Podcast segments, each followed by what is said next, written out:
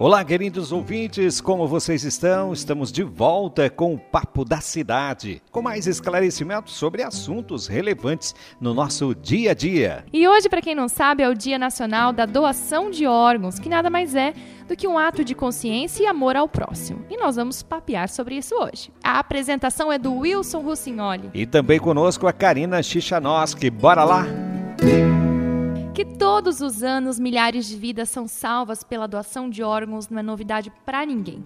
O que nós queremos no episódio de hoje é ir além e entender tintim por tintim como funciona esse ato de amor ao próximo e principalmente como isso acontece na nossa cidade. E para bater um papo gostoso sobre esse assunto, nós temos no estúdio com a gente aqui hoje a Maria Alice Fernandes Bego.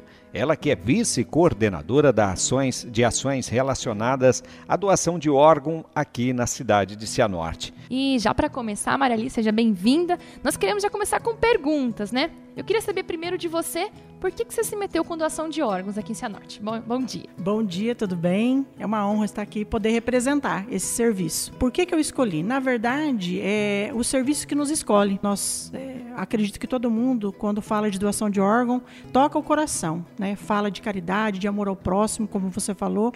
E desde que entrei na, na antiga Santa Casa e hoje Fundospar, é, eu me identifiquei com esse processo é, devido à proximidade com a família no momento de dor, daquela, no momento da má notícia, né? E, e essa proximidade me fez é, me identificar com esse processo desde o início.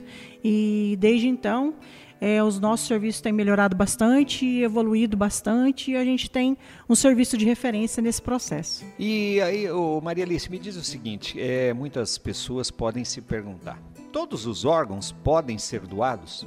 Sim, todos os órgãos podem ser doados. E na nossa instituição estamos é, capacitados tecnicamente capacitados e habilitados, que são que é outro processo, né?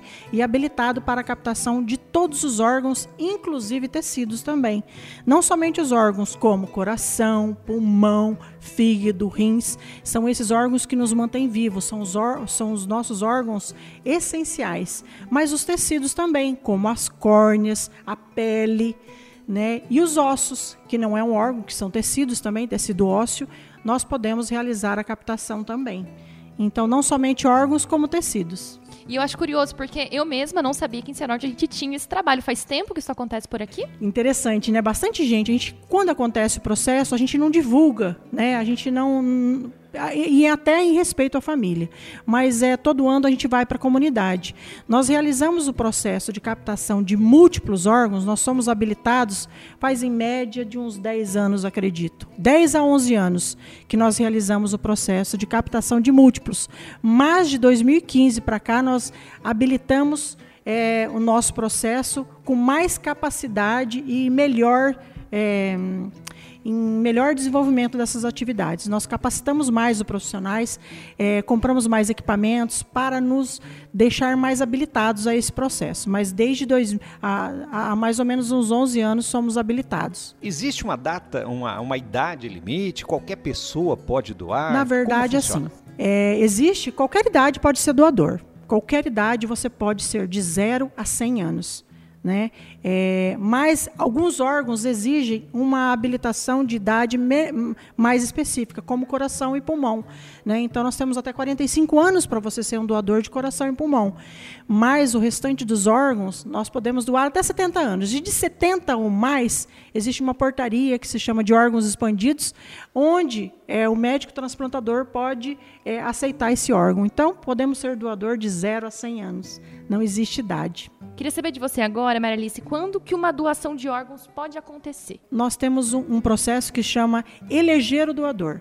Então nós temos um paciente, né? É, existe, nós, existe dois tipos de doador: o doador de coração parado, que ele é elegível para doação de tecidos, como córnea e pele, e, e válvulas cardíacas, é doador de tecido. E o paciente que está em morte cerebral, numa unidade de terapia intensiva, é, configurou morte, é um tipo de morte, o paciente está considerado morto, mas o coração está batendo.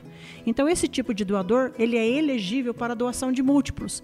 E quando que nós elegemos, elegemos eles? Quando o paciente de coração parado é doador e quando um paciente de coração batendo em morte cerebral é doador. Quando eles não têm infecção, não têm doença infecto-contagiosa em atividade, então, existem é, é, doenças que são exclusões para a doação de órgãos. Né? Doenças transmissíveis, infecto-contagiosas e infecção grave também. Por isso que enquanto a gente está vivo, precisamos cuidar dos nossos órgãos, né?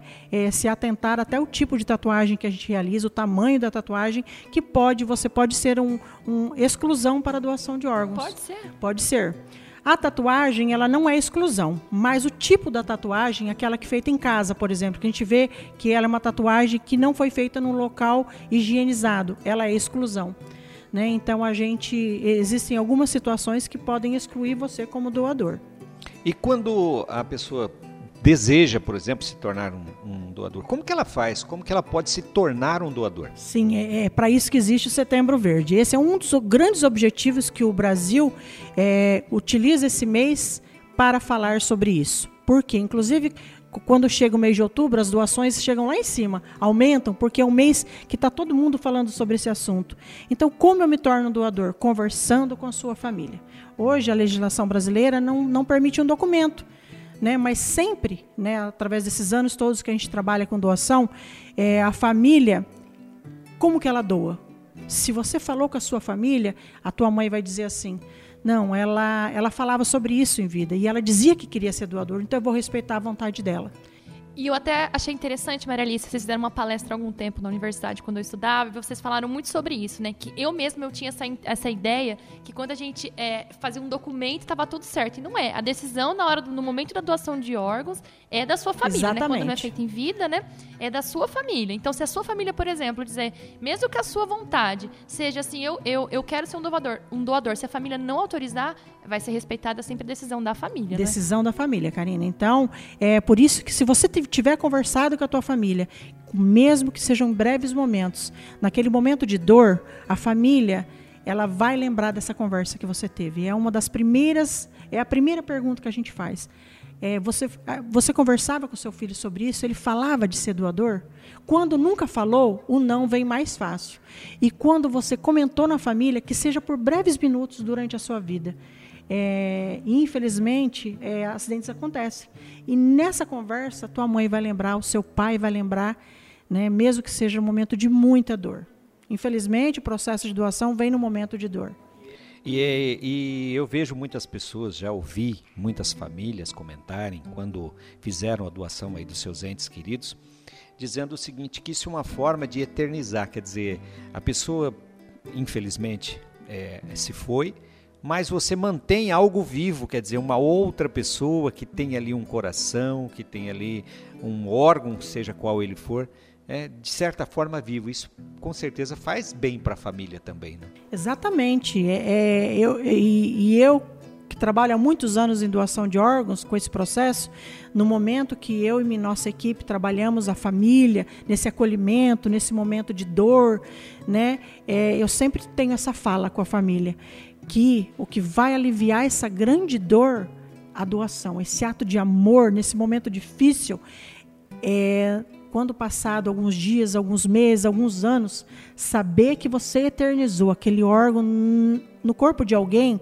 é um, um, alívio da dor. E ajudou a salvar uma vida, né? Isso que é muitas vidas. Fundamental. Uma doação pode é, contemplar mais de 40 vidas. Nossa, mais de 40 Mais vidas? de 40 vidas. Nossa, não tinha ideia desse número, muita coisa. Por que 40 vidas? Porque, por exemplo, tem os tecidos, o, é, o globo ocular, cada um vai para uma pessoa, o rim vai para cada um, e os ossos são fragmentados e vão para um banco de ossos onde podem contemplar muitas crianças, muitos adultos que tenham má formação e problemas ósseos precisando de um transplante ósseo. Né, o exemplo é o Pequeno Príncipe de Curitiba, que, que realiza esses transplantes para o mundo todo. Maria Alice, uma, uma, outra questão, muitas pessoas se perguntam, a questão da, você falou da morte cefálica, né? quando a pessoa tem a morte, que é conhecida popularmente como morte cerebral. É, é possível isso ser revertido? Quer dizer, ah, porque algumas pessoas podem se perguntar, mas é, tá, teve morte, mas o coração está batendo. É possível reverter uma morte encefálica? Olha, realmente não é fácil você conversar com a família nesse momento. É o que me deixa muito segura de, de, mim e da nossa equipe, é, né, o doutor Inácio, que é o nosso coordenador da equipe e o responsável pelo processo, ele é habilitado e responsável pela é, diagnóstico de morte cerebral, o que me deixa muito segura é que realizamos exatamente conforme o Conselho Federal de Medicina determina. Então é um processo que nos, não nos deixa dúvida. E passar isso para a família, nós passamos todas as etapas com eles. Então nós, nos de, nós deixamos a família segura e certa de que é um processo irreversível. E por que, que nós temos a certeza? Porque fazemos desde o início tudo muito correto. Então não nos deixa sombra de dúvida e conseguimos passar isso para a família de forma garantida e segura que é um processo, infelizmente, irreversível. Entendi. Deixa eu fazer uma outra pergunta aqui, você falando. É, a doação de órgãos, a gente pode fazer com esses casos de, de morte que você comentou, mas é possível fazer durante a vida também? A doação intervivo, ela é possível. Né? Nós que trabalhamos com paciente cadáver, com doador cadáver, a gente, nós não somos contra, mas nós orientamos em nossas palestras, em nosso trabalho com a comunidade, de que a melhor doação hoje no mundo inteiro, é a doação do cadáver. Você não está mutilando ninguém, não está prejudicando ninguém para doar. E é um ato de amor, onde aquele órgão não vai servir mais para aquela família. Enquanto que a doação intervivo, ela é legal, ela é possível, ela acontece, mas você é, mutila uma pessoa. Então eu falo mutila porque realmente você tira um órgão dessa pessoa e pode vir a fazer falta. Então eu conheço mães que doaram para seus filhos que o filho teve que fazer um novo transplante futuramente e a mãe ficou sem o órgão e algumas aconteceu até de ir para hemodiálise porque perdeu o outro rim.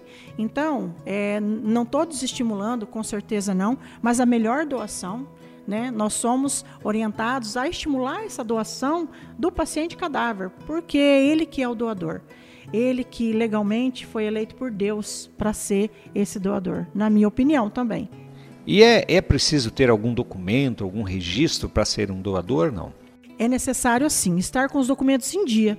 Nós já perdemos doadores de 19, 20 anos que no momento do acidente não estava na sua cidade natal, na sua cidade de, de origem. E naquele momento eu não tinha ninguém da família e nem documentos dele, não estavam com ele. Ele não portava no momento documentos. Então a gente tem que andar documentado, com a vida em dia, para você poder ser um doador, porque você não sabe onde você vai morrer. E isso acontece, em Cianorte acontece. E as, as, a gente está até estudando a possibilidade do juiz eleger, mas sem documento eu não consigo. Então aconteceu já de jovens vir a óbito no local de acidente, chegar ao hospital Fundospar e não portar documentos. E a gente tem algumas horas para eleger ele como doador. E nesse momento, até essa família chegar da cidade de origem, não dá tempo de trazer documento. Então a gente excluindo esse doador por falta de documentos. Você falou em horas. Quanto tempo depois que uma pessoa é declarada morta, ela pode aí ser doadora? Na morte de coração parado, onde o paciente parou e nós vamos realizar a captação de tecidos nesse tipo de morte, né, que acontece geralmente no pronto-socorro ou até numa UTI, mas o coração parou, elegemos ele como doador. Nós temos seis horas para realizar para acionar a família, acolher essa família, é, conversar com essa família sobre o processo, eles aceitarem e a gente realizar a captação. São seis horas. Para múltiplos órgãos, é, desde que seja declarada a morte cerebral e seja eleito como doador e a família aceita, é, o tempo, a gente, em média, aqui em Cianorte, nós tentamos, a gente fala com a família em torno de 24 horas. Mas enquanto o coração está batendo, ele é eleito um doador. Né? Às vezes a, a, as, as, as equipes atrasam essa busca desses órgãos por logística, né, por aeronave e logística de tempo, de espaço, de carro, etc. Então, às vezes atrasa um pouco mais, mas em média 24 horas a gente consegue realizar essas captações. E uma dúvida ainda com relação a essa questão de órgãos. Nós falamos da captação, mas dá depois para ser reimplantado, para ser colocado aí numa pessoa. Sim. É, cada órgão tem um tempo específico, né? Eu vou tentar é, é, pode falar de forma genérica, não precisa coração, ser. Porque deve ser bem complexo. É, interessante. Sim, é interessante. Coração e pulmão, que são dois órgãos mais essenciais, que são os órgãos mais ouro que a gente fala, né? São os órgãos mais difíceis de serem implantados. Né? Coração e pulmão são quatro horas. São quatro horas. É um tempo bem curto. Então, você imagina a logística desse, dessa equipe que vem buscar, como nós tivemos esses dias agora. Nós tivemos Botucatu, a faculdade, a Universidade Federal veio buscar com um avião das Forças Armadas. Nós tivemos o ENCOR de São Paulo, que vem buscar esse coração.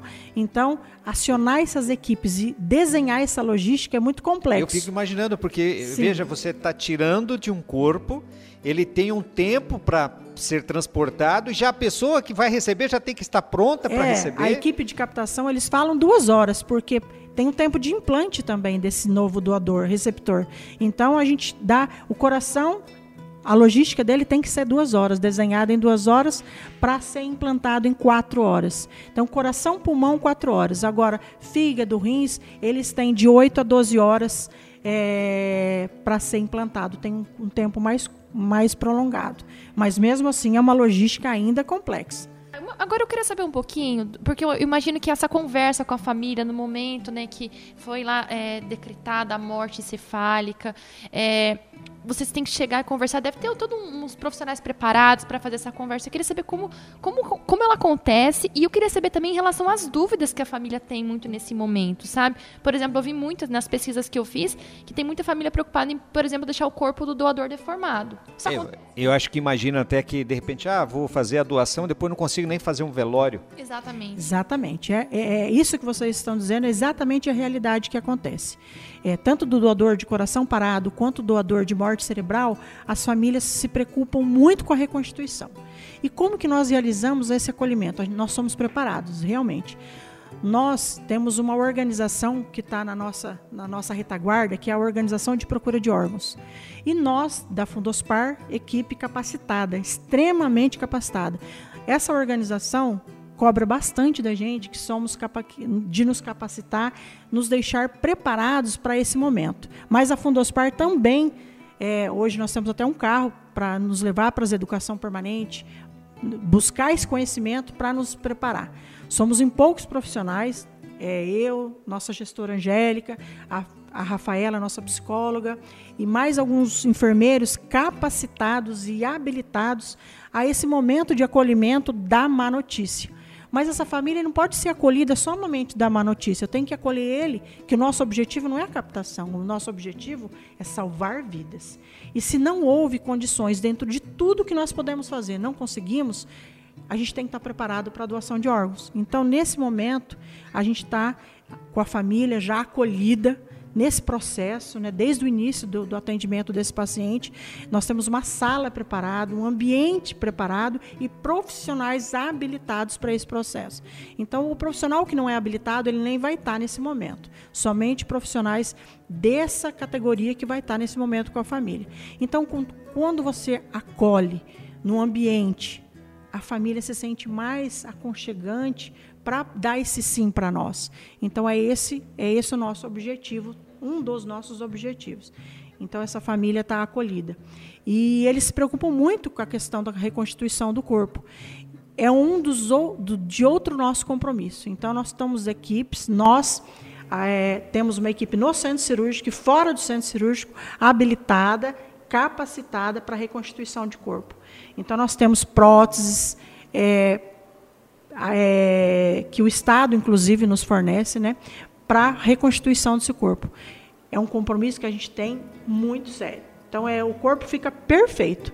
Graças a Deus, nós nunca tivemos nenhuma família que tenha retornado e disse que houve alguma intercorrência no velório e nesse momento, nesses momentos difíceis. Falando em doação, a gente pensa em quem vai receber, então quem está necessitando. Como que funciona essa logística, por exemplo, das pessoas? Para onde vão esses órgãos? Sim, é, no Brasil a logística e o ranking de, de rodar esses órgãos, de distribuição de órgãos, ele é muito perfeito. Então, ele tem um, um, modelo europeu, inclusive, né? E funciona muito bem no Brasil, para todas as capitais. Umas capitais se destacam mais que as outras, e o Paraná é um deles. Então, funciona muito bem. A logística de, de ranking, de, de saber quem é o receptor, ela é nacional.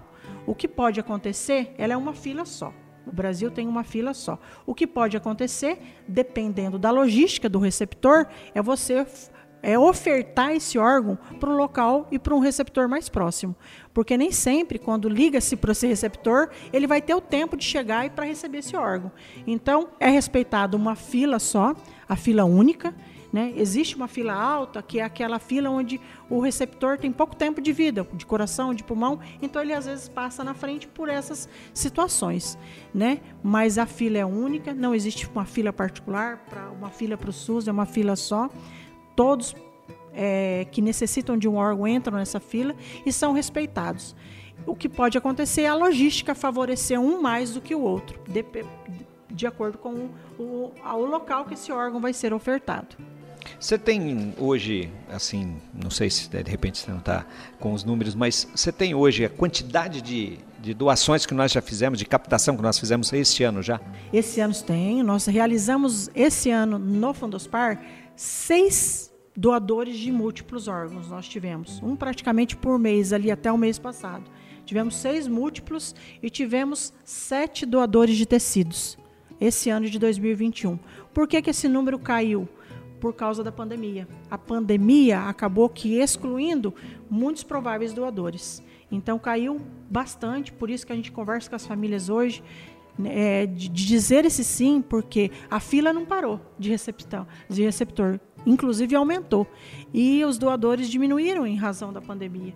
Então a gente tem aí é, que conscientizar a população mesmo, porque a pandemia caiu bastante o número de, de doadores e viemos nessa, nesse processo de conscientização. Maria Alice, agora quase chegando ao fim da nossa conversa, queria, a gente não deixou de fazer alguma pergunta que você vê que é uma dúvida frequente das pessoas a respeito de doação de órgãos? Acredito que vocês perguntaram bastante aí.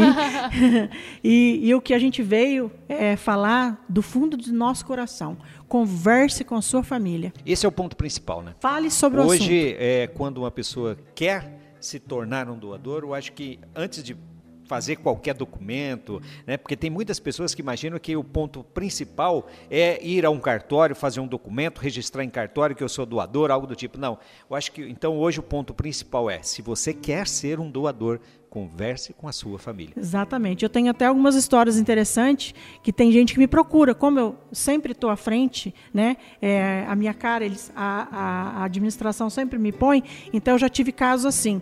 É, um rapaz, ele tatuou, sou doador de órgãos e foi lá me mostrar e deu a foto para mim. É, uma moça me procurou na Santa Casa. Isso não é, como, é difícil acontecer eu quero falar com a Maria Alice, eu quero doar meus órgãos hoje. Eles me procuram para doar os órgãos, vivo, né? A pessoa viva me procura no hospital para doar os órgãos. E já recebi carta também. Maria Alice, eu sei que você capta, eu quero doar os meus órgãos. Então eu já recebi carta vai, é, um, um, é, eles tatuam, sou doador, para me mostrar, e vai na Santa Casa, no, na Fundospar, me mostrar que é um doador. Então tem muita história interessante. Mas, gente, não adianta tatuar, Eu quero doar. Primeiro que a gente aprendeu aqui que tem que tatuar direito, para começar a conversa, e depois tem que conversar tem que com a sua família. Não, não adianta, adianta fazer em casa. Exatamente. Mas tá bom. Mas eu acho que isso é importante, né? As pessoas terem consciência de que é, mesmo no momento de dor, você pode fazer alguém sorrir. E sorrir exatamente doando aí esse ato de amor. Doar é ato de amor. Desde uma doação de sangue, num banco de sangue, até o momento exatamente. de doação de órgão. Né? Exatamente. A gente não pode dizer aqui em palavras, mas pode tentar demonstrar através do coração. O, aonde vai uma doação? É inimaginável o final de uma história. É muito lindo, é muito lindo. Maria Alice, obrigada pela sua participação com a gente aqui hoje. O Papo da Cidade vai ficando por aqui. Quem tiver alguma dúvida, pode entrar em contato, pode procurar lá no Fundo Pode procurar. Nós temos não só a mim, mas temos outros profissionais capacitados para responder perguntas. Podem nos procurar. Então tá certo, eu quero agradecer a sua participação, quero agradecer a você que nos acompanhou, convidar para a semana que vem estarmos juntos aqui com mais um assunto importante. Aqui é assim, o Papo da Cidade é direto para você. Uma ótima semana para você, para você Karina, para você Maria Alice.